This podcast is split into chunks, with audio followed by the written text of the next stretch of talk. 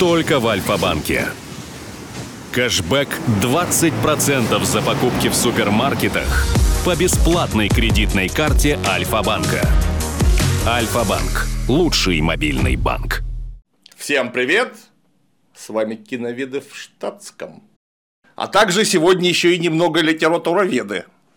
Потому что речь пойдет про одну из знаменитейших франшиз и одну из знаменитейших книг нашей с вами современности. Это, конечно же, «Хоббит» или «Туда и обратно» повесть Джона Рональда Ройла Толкиена и его совершенно неожиданная экранизация, которую предпринял Питер наш дорогой Джексон. Оговорюсь, я очень люблю Джона Рональда Руэлла Толкина вместе с его творчеством. Книжка «Хоббит» или «Туда и обратно» в свое время перевернула мое представление о том, что такое вообще фэнтези. Мне было, кажется, 11 лет. Я увидел такую книжку с зеленым драконом с чайником на обложке, такое все милое, такое уи, ми-ми-ми-ми-ми-ми. Там же был Питер Пен, там же был Винни-Пух, там же были всякие разные милые детские сказки, а в конце был Хоббит. Ну, я, прочитав и Питера Пена, и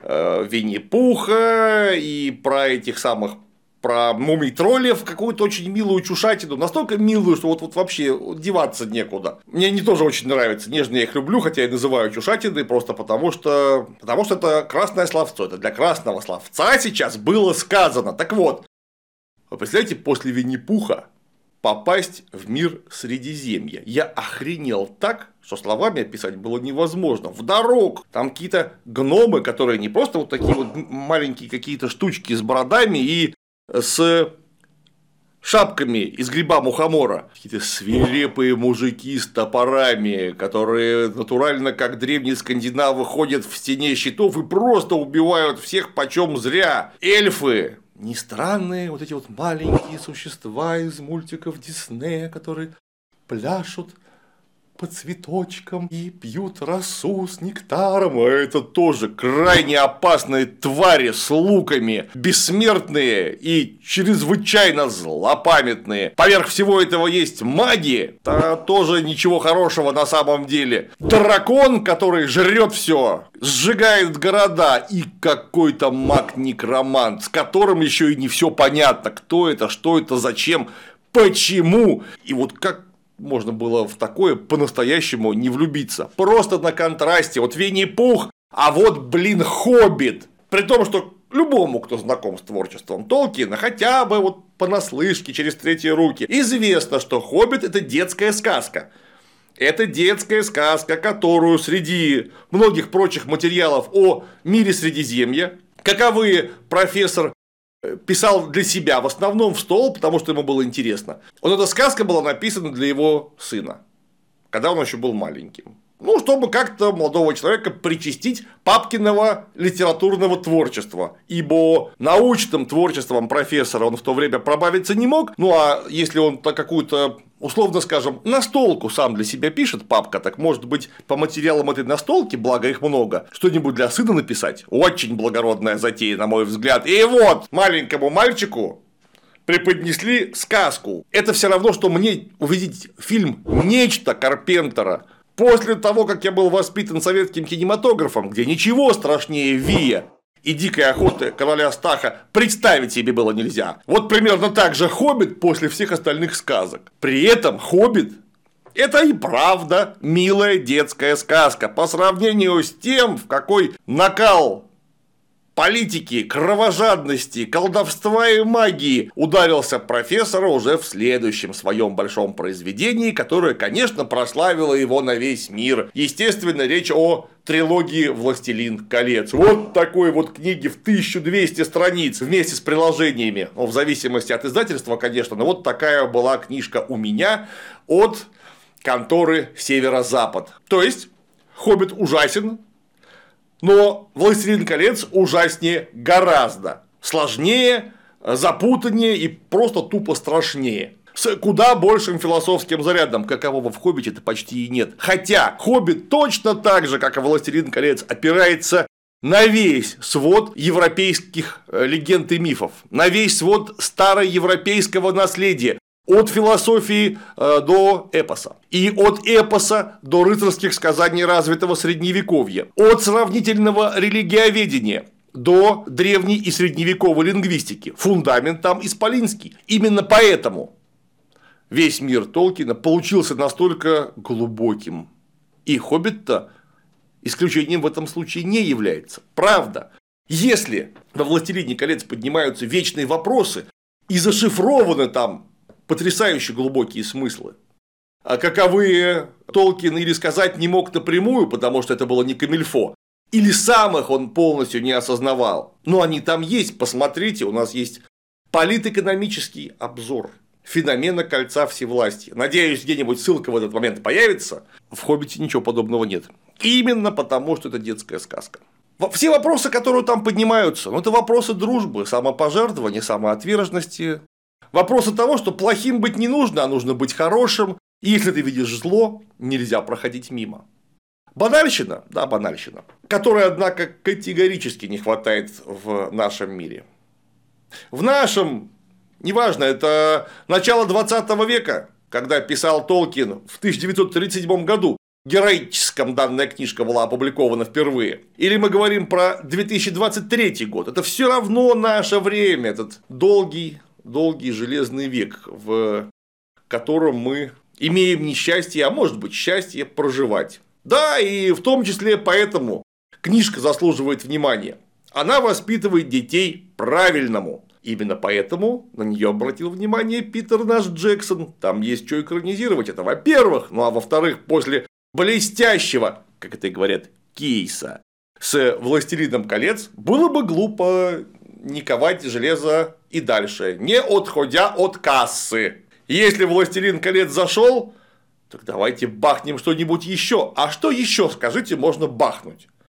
Так вышло, что контора, выпустившая фильм «Властелин колец», права смогла выкупить только на «Властелин колец» за огромные деньги и с чудовищным геморроем. Изначально продавать-то ничего, как обычно, не хотели, боясь, что наследие профессора испаскудят. То есть, можно бы снять по Сильмариллиону что-нибудь. Но ведь правов-то на Сильмариллион нет, и теперь их нужно снова покупать? А, -а, -а. А вот наследники Кристоф Толкин-то, увидев, сколько бабок настригли на «Властелине колец», теперь права бы так просто не продал. Если бы права удалось выкупить, они бы встали в такое бабло. Ну, впрочем, они и встали в итоге в такое бабло, правда, не конторе Питера Джексона, а очень даже Амазону, из чего получился сериал «Кольца власти», мягко говоря, уступающий своим качествам, да вообще всему, не только трилогии Джексона. Поэтому выбор невелик, Хоббит, Хоббит-то они уже купили. А как, скажите на милость, вот из такой вот книжки, ну это настоящая повесть, это даже не роман, сделать что-то хотя бы примерно сопоставимое с исходной трилогией, с «Властелином колец», который вот таких вот размеров, потому что у него первооснова вот такая вот. И несмотря на исполинский наверное, совокупно более чем 10-часовой хронометраж, туда не смогли и половины книги-то вместить. Пришлось вырезать все лишнее и ненужное. А с Хоббитом все совершенно по-другому получилось, потому что книжка очень маленькая, там почти ничего не происходит. Точнее, конечно, происходит очень много, но это хватит на получасовой пересказ. Максимум. И вот Питер Джексон делает еще одну трилогию, которая по хронометражу не уступает исходной. Понятно, что туда пришлось понавставлять всякого. Причем это всякое далеко вот тот материал, который был в книжке, не улучшил. Э, мне, конечно же, гораздо больше импонирует трилогия «Властелин колец», чем трилогия «Хоббит». От внезапного путешествия э, и пустоши Смауга до битвы пяти воинств.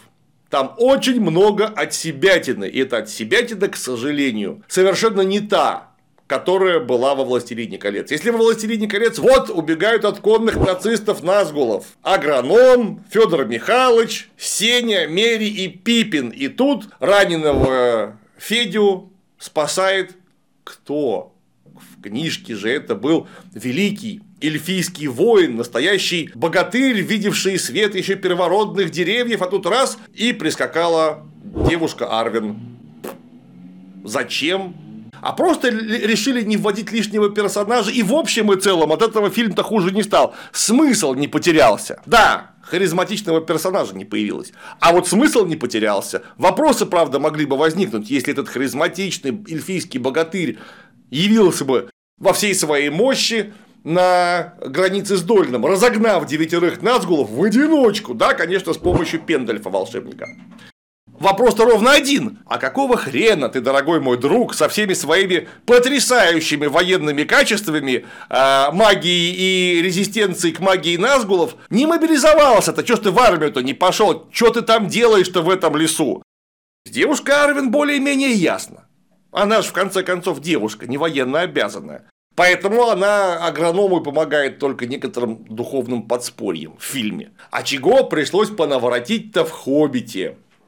Тут тебе и любовь гнома Фили к эльфийке Тауриэль. Причем, судя по всему, интерес-то интеррасовый и взаимный. Она так на него посматривала. Ух! Это и личность самой Тауриэль, которой не было вообще даже примерно в «Хоббите». Там с бабами в целом трудно, их там практически нет. И кто это Таурель? Капитан пограничной стражи о сумеречных эльфов Лихолесья. Да, конечно, девы-воительницы известны, очень даже в Толкиновском легендариуме, в том числе среди эльфов. Вот одна электродрель чего стоит. Она-то хлесталась во времена сражений еще первой эпохи, когда атомным и, видимо, термоядерным сейсмическим оружием целые континенты на дно отправлялись. Была она такого роста и настолько здоровая, что ее звали Дева-воин. Кроме того, она немножко колдовала, умела кастануть. Вот где это явление массовое? Нет этого массового явления. Это, вот, вот, вот это Тауриэль – это всего лишь один из первых звоночков необходимости отдавать дань или приносить оммаж современной гнусной повесточке. Странно, что там не было эльфов-негров. Но эту ошибку исправили амазонцы в кольцах власти. У эльфов, негров Питер Джексон не смог придумать. Ну так это и когда снималось. Это же 2012 год, страшно подумать, 11 годиков назад, а как вчера, такое ощущение. Это и э, не вполне понятные маневры самого Пендельфа, каковые довольно скупо объясняются в «Хоббите», и еще хуже они объясняются в фильме. Почему они объясняются хуже? Да ровно потому, что Толкин обошелся старомодным умолчанием, описывая а, то, что делает Гендальф Пендальф. Самый-то главный маневр в чем? В том, что доведя отряд друзей гномов и хобота до лихолесья, Гендальф всем делает адью наш с кисточкой и отваливает на поиски того самого некроманта, который засел в крепости старой крепости Саурона Долгулдур, где он, в общем-то, и выяснил, что это, что это не какой-то не некромант, не какой-то не маг, а это и есть Саурон. В книжке выглядит странно. Зачем ты их оставил? Ну, вам-то нужно пересечь это лихолесье и дальше решать проблемы по мере их поступления. Вот прямо, прямо сейчас у вас проблема дракон, который может выбраться из-под одинокой горы. На чью сторону в случае чего он станет и в чего войско мобилизуется? Никаких сомнений. Даже если он прямо не будет помогать Саурону. Вас он ненавидит так, что воевать может быть прямо за себя, но будет именно против вас. А вы с драконом так просто не справитесь, против него целая бронетанковая гномская дивизия не выстоит, как уже когда-то не выстояла. То есть, на эту одинокую гору придется очень здорово закладываться, а не хотелось бы. Поэтому сперва дракон, потом медальон. То есть сначала дракон, потом чертов некромант. Тем более, что ведь не знали, что это Саурон. Но нет.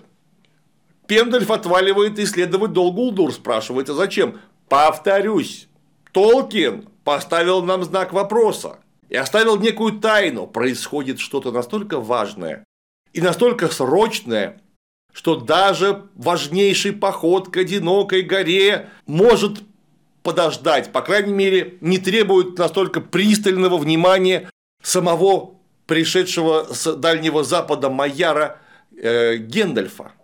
И этому Майяру, магу, нужно сейчас решать другие вопросы. Поэтому, несмотря на страшный риск самостоятельного перехода через Лихолесье, он уходит. Зачем? А вот вы, читатели, напрягите воображение. Подумайте. Все думали, все, кто читал, ну, по крайней мере, до того времени, как матерые такие мощные приложения к «Властелину колец» не вышли с пояснениями, все думали, а что ж там такое? Что это за некромант такой? Почему нам автор ничего не говорит об этом по факту? Гендальф куда-то ушел, а потом снова появился. Он почти к шапочному разбору, да, успел к кульминации, но тем не менее. Что такого было важного? Кто этот некромант? Он говорит, решили вопрос. И мы в колоссальном недоумении. И с воображением разогнанным, как термоядерный реактор. Мы думаем об этом, нам просто интересно. Там за одной маленькой книгой уже вторая книга маячит, которую против воли каждый читатель уже написал себе в голове, хотя бы в виде синапсиса, что там было, зачем это, это же явно не глупость, Генрих не глупый. Потому что Толкин доверял читателю. А Питер Джексон, я не знаю, доверяет он зрителю или не доверяет, но ему нужно было нагадить хронометраж. И вместо того, чтобы оставить загадку, нам все показали. Вот Пендальф приходит в некую крепость, там гробницы Назгулов, а гробницы на самом деле все уже и разворочены, Назгулы сбежали. Но как только сбежали Назгулы, дальше уже можно не сомневаться, это мог сделать только возродившийся Саурон, который, как известно, не был уничтожен, а всего лишь попал в тюрьму за военные преступления, но теперь откинулся, как говорил Пендель Федору Михайловичу в свое время. Кто может поднять Назгулов снова? Ну, кто? Дед Пихто, Никаких сомнений, уже не интересно. Потому что как только мы видим эти вскрытые могилы, ясно, что это Саурон, и вариантов нет никаких. А Гендальф почему-то такой думает, хм, кто бы это мог сделать, а? Непонятно. И да, когда появляется вот это сражение в Долгулдуре, когда вдруг, после того, как Пендаль справился ловкими заклинаниями с орками, избежав их угрозы, вдруг вот это появляется эта идущая из самое себя фигура, настолько ловко это сделано вообще. Простирает руку, вот этот огненный силуэт и сжигает посох Гендальфа Серого. Это было очень здорово. И Гендальф-то как, как лев бился. Он же вообще-то, нам непонятно, где маг. Он применил какие-то условно магические способности только тогда, когда в море на него вышел лично Барлок, Дьябло, он же Бандарлок. То есть, древний демон, огненный бич врага рода человеческого, сатаны Моргота. Вот тогда да, Гендальф сказал, Всем стоять! Трамвай прижаться вправо! Пендальф!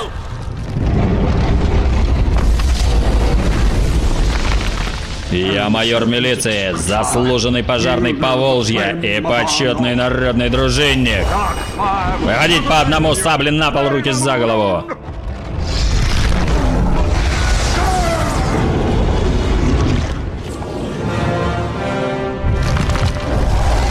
Команда была стоять.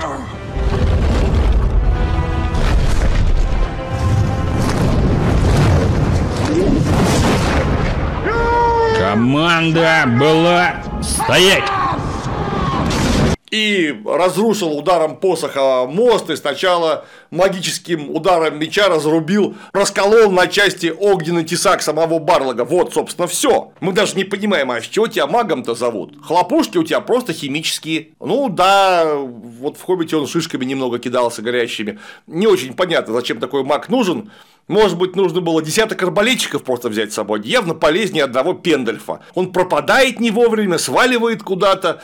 Зачем он такой? А толку с него ноль. Это же волшебник, он должен кастовать спеллы, запускать флеймвейвы, давать фейерболы и все такое. Нет, электричеством драться опять нет. И вот только оказавшись против, как он думал, мага, получив удар чудовищной силы, он начинает сопротивляться. Вот там эта магическая битва, на мой взгляд, показана очень неплохо. И то, как Пендальф, еще не вышедший до нового левела, проигрывает ее, оказывается в заточении. Где его спасает Сарумян, агент Смит и Электродрель.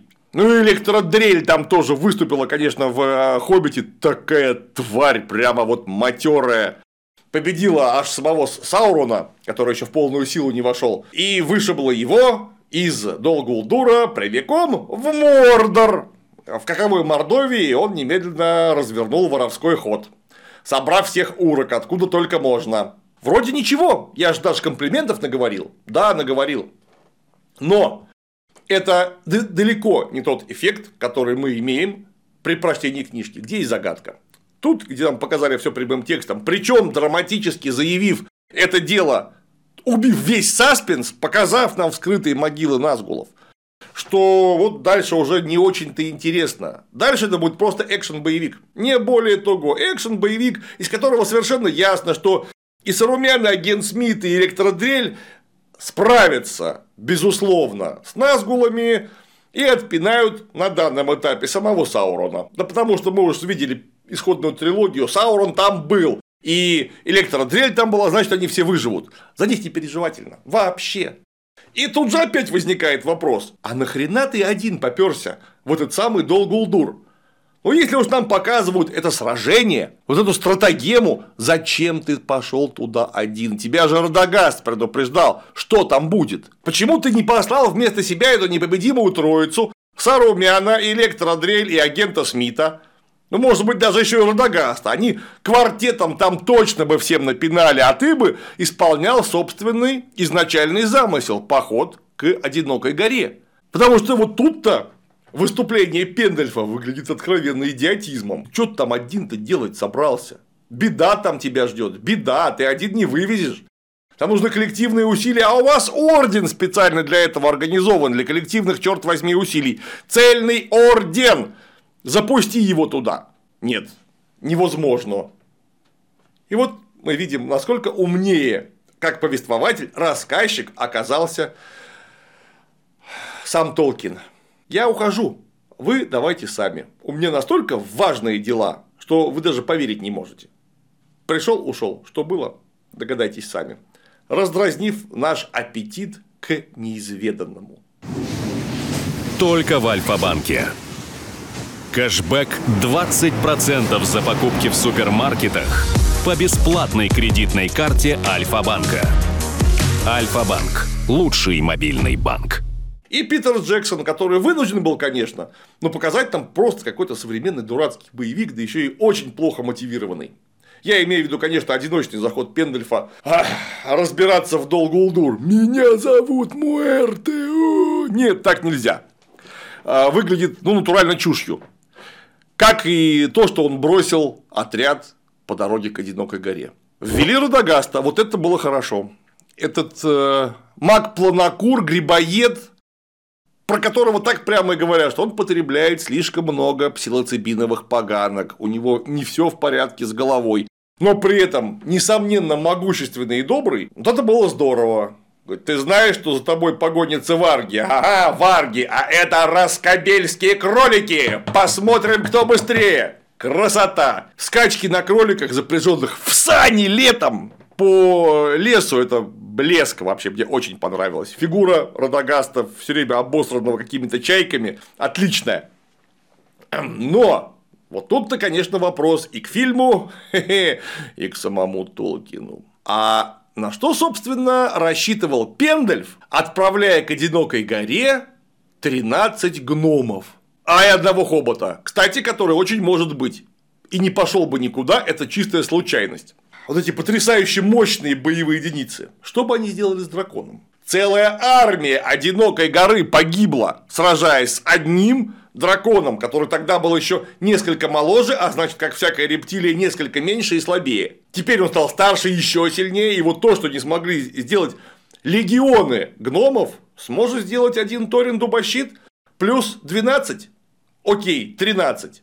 У них были бы шансы вместе с самим Пендальфом. Все-таки мы видели, он с цельным Сауроном сумел подраться. И мы же помним, что это маг огня, который огнем повелевает. Главная ударная сила дракона – это именно огнемет, который встроен у него там куда-то туда. Дейнерис Таргариен одобрила она бы говорила «Дракарис!» Увидев гномов «Дракарис, сынок!» И все прекрасно, да. Короче, дракон. Что ты с ним сделаешь? Вот что ты сделаешь со Смаугом ужасным в 13 ром? Я даже не знаю, а асбестовые костюмы помогли бы, учитывая, как тот пыхал здорово пламенем то вас же просто сожгут или сожрут, или вы будете от него прятаться и максимум набьете себе ранцы золотом да свалите. Вы точно Насмерть идете. Гарантированно насмерть. Что думал по этому поводу Толкин, я не знаю. Но вот что придумал Питер Джексон, мы можем судить совершенно точно, потому что видели. Идут эти вот 13 человек, которых сделали, ну хорошо, не человек, гномов, которых сделали в основном клоунами. Но они откровенно смешные. А, а один из них говорит, что мы воины, все до одного. Блин, воины все до одного. Вы ни караулов не умеете выставлять. Потому что у вас два, а, извините, три огромных каменных тролля сперли лошадей, пони. Не почесался никто. Неужели это так бесшумно было провернуто? Потом, когда у вас сперли пони, вы вместо того, чтобы всем скопом, поняв, что вас ждет, наброситься на троллей, вы отправили разруливать одного хоббита, который взломщик. Скажите, пожалуйста, вы взломщика нанимали? Или матерого щипача? Или, может быть, конокрада? Где логика? Почему это так? Ну и воины, которые не взяли даже шлемов с собой. У них нет почти ничего. Ни толкового вооружения, ни щитов, ни луков. То есть это не отряд, это отряд туристов.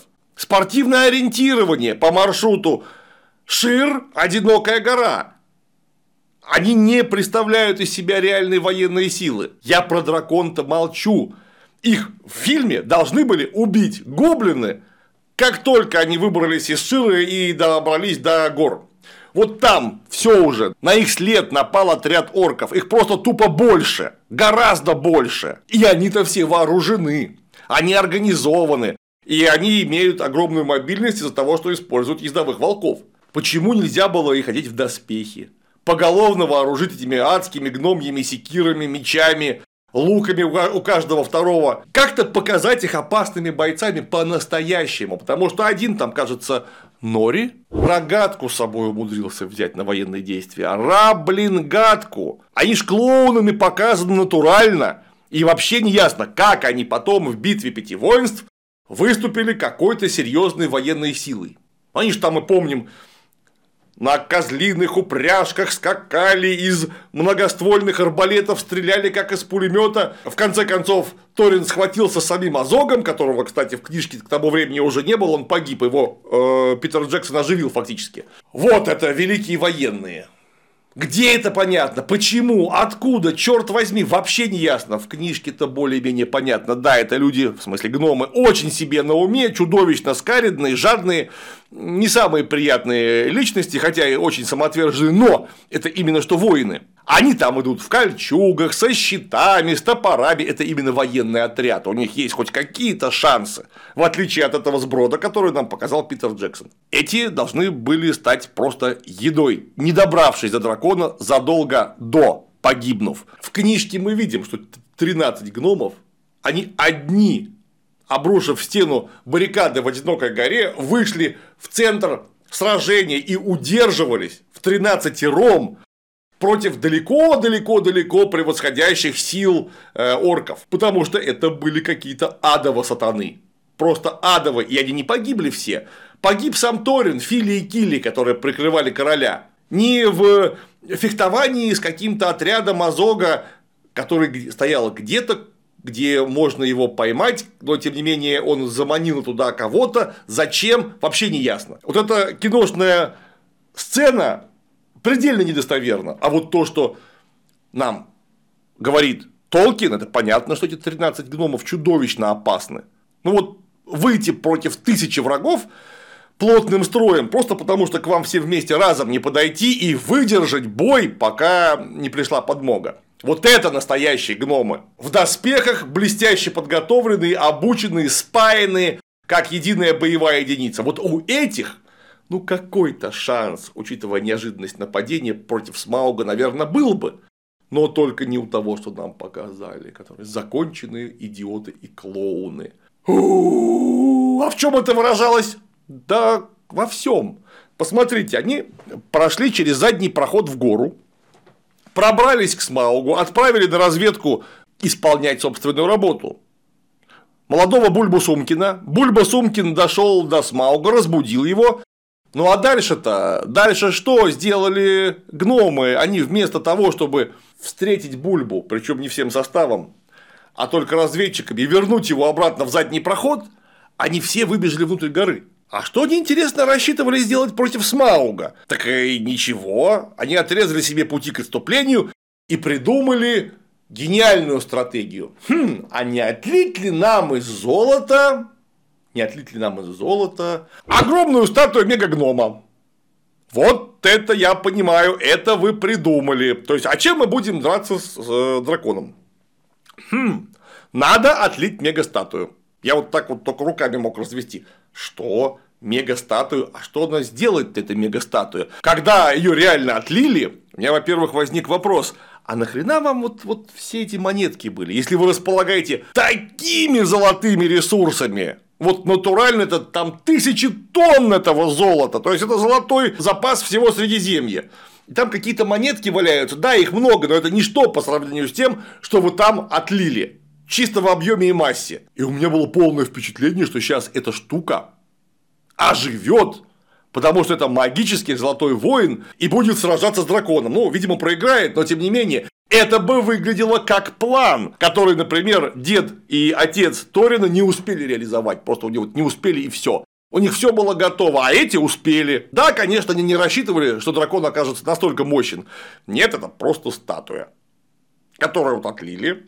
Как-то заманили именно под нее дракона, а она взяла и того распалась на плесень и липовый мед, залив Смауга э, потоками золота. А как будто вы не знаете, что дракон огнеупорный. Это же живой огонь. Что ему от вашего горячего золота? Ничего. И вот все. Дракон полетел жечь губить. Ух, жечь губить.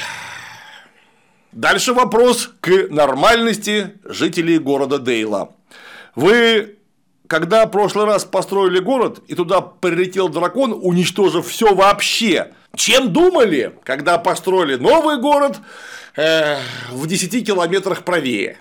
Вот чем вы конкретно думали?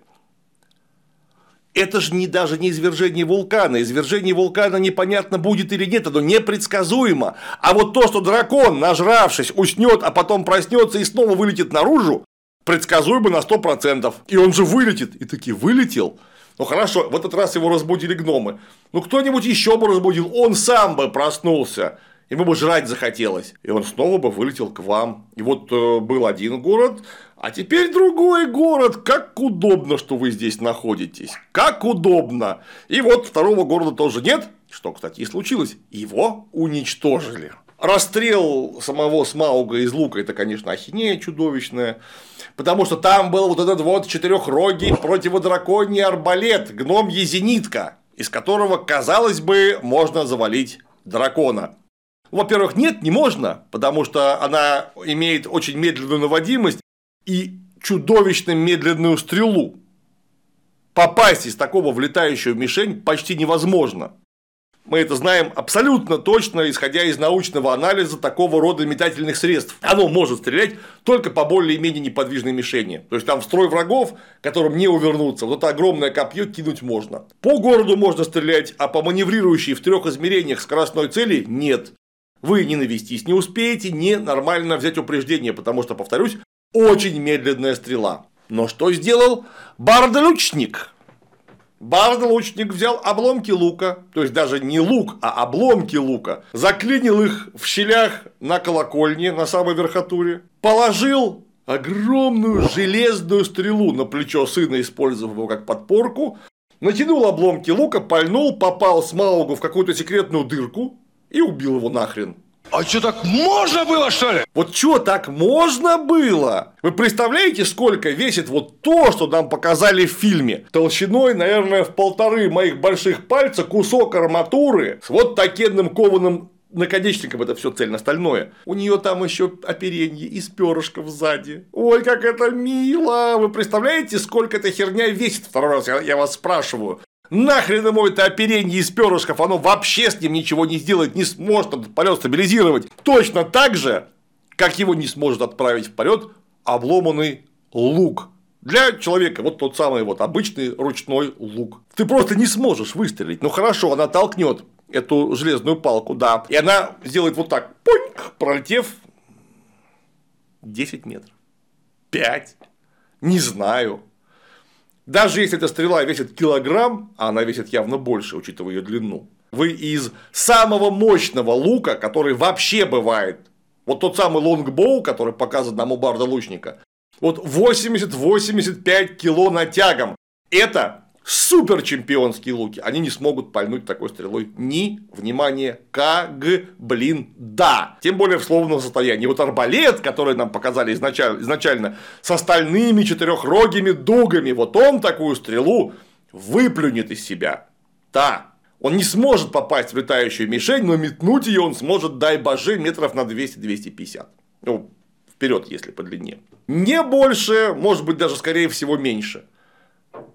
А человеческий лук не сможет. Нет. Это бред.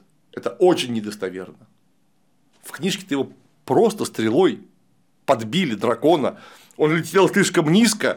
И так как у него не было одной чешуйки напротив сердца, вот именно туда, по счастливому течению обстоятельств, стрелой и попал Барт Лучник. Потому что Бульба Сумкин из горы прислал ему смс с дрон Дроздом, который ему нащебетал на ухо, куда надо стрелять. И вот он, собственно, туда-то и попал. А вот то, что показали здесь, блин.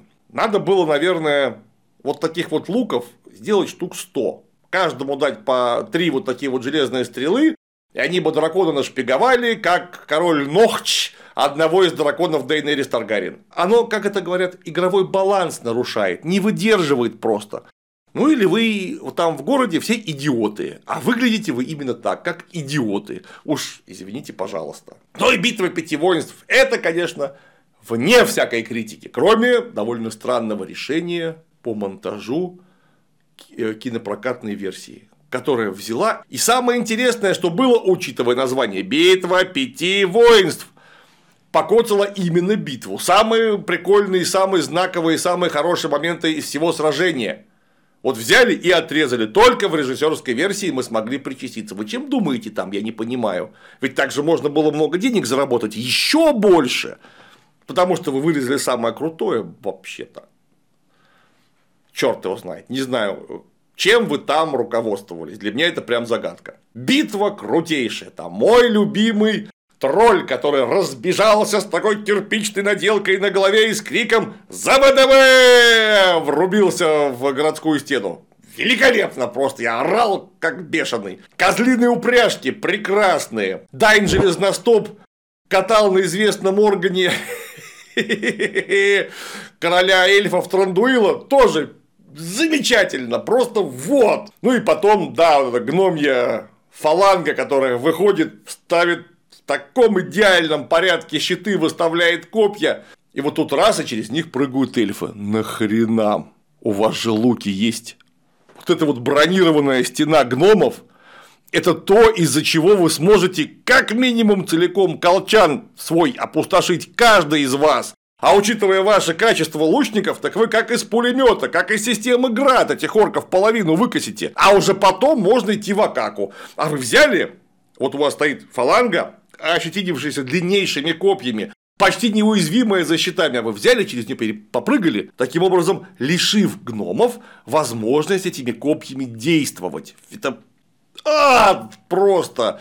Я бы вот на месте Дайна Железностопа вот прямо тут же на своей свинье подъехал бы к Трандуилу и убил бы его нахер. За отдание таких преступных приказов. Ну или как минимум попытался бы. Ух, да, забористо, прям вообще забористо. Ну и Торин со своими дураками, вот как они вышли на сражение, на что они рассчитывали, учитывая, как нам их показывают. Да никак нам их не показывают. Весь фильм, все две с половиной серии, это не военные. А тут раз они вдруг стали военные. Блин, почему? Какая-то, по-моему, херня. Гномьи вертушки, которые полностью обнуляют вообще все эльфийские залповые попытки бабахать из луков. Тоже круто, непонятно. А что они этими вертушками потом по оркам-то не стреляли? Загадка, непонятное. Но, конечно, невероятно интересно. Очень круто сделано. А при этом несмотря на то, что круто сделано, конечно, скажите, а вот что они сделали для победы? Да ничего, просто Пендельф опять вызвал орлиную бригаду, и орлы приволокли еще медведя и со всеми разобрались. А что их сразу не, при... не, позвали? Вот это загадки во тьме. Это для меня непонятно. Потому что орлы – это натурально рояль в кустах, который то есть, то нет. Они ли вам союзники?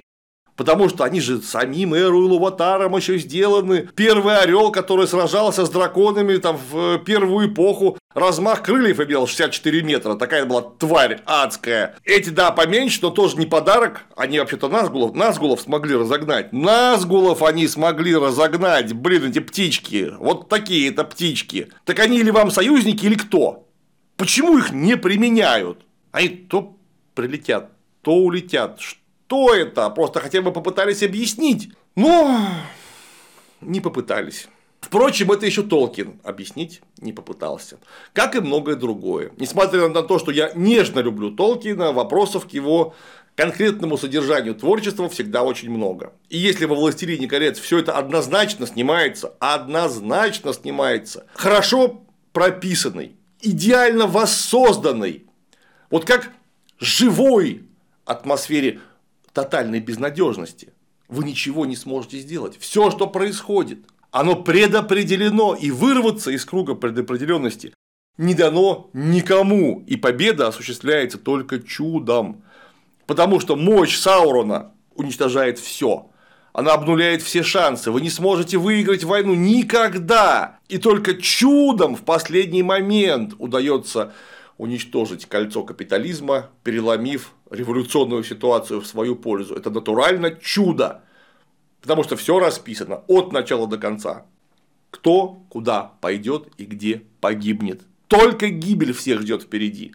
И это полностью снимает все вопросы. А вот в «Хоббите» этих вопросов масса. Неизбежная огромная масса, каковая перекочевала в трилогию Питера Джексона и через призму требований коммерции приобрела по-настоящему исполинский размах. Я думаю, что если я буду перечислять вопросы к э, хоббиту Питера Джексона, это займет часа полтора. Вот если их прям внимательно с первой серии до третьей выписать в столбик и потом начать вам зачитывать с минимальными комментариями. Смысла я, правда, не вижу этого делать. Вы и сами, наверное, найдете все эти вопросы, а может быть и сверх того. Но при этом, как это ни странно, кино мне очень понравилось. Да, там есть масса дури, откровенной дури, но сделано с огромной любовью и, что называется, от души. Ну а когда тебе от души, так и ты ж тоже от души, правильно? Поэтому, кто не смотрел, вдруг такие есть. Всем смело смотреть.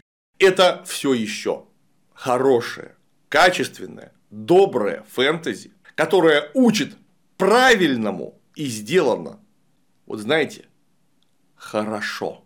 Это именно профессиональный продукт, на который смотреть можно вот без обычной теперь кровавой капели из глаз и коричневого пота, который ты утираешь ушанкой, причащаясь большинства современных киноподелок, в том числе в тех или иных фэнтези-сеттингах. Питер Джексон – это, наверное, наш последний герой, который тогда еще 10 лет назад мог держать оборону на рубежах качества. Ну а на сегодня все. С вами были киноведы в штатском.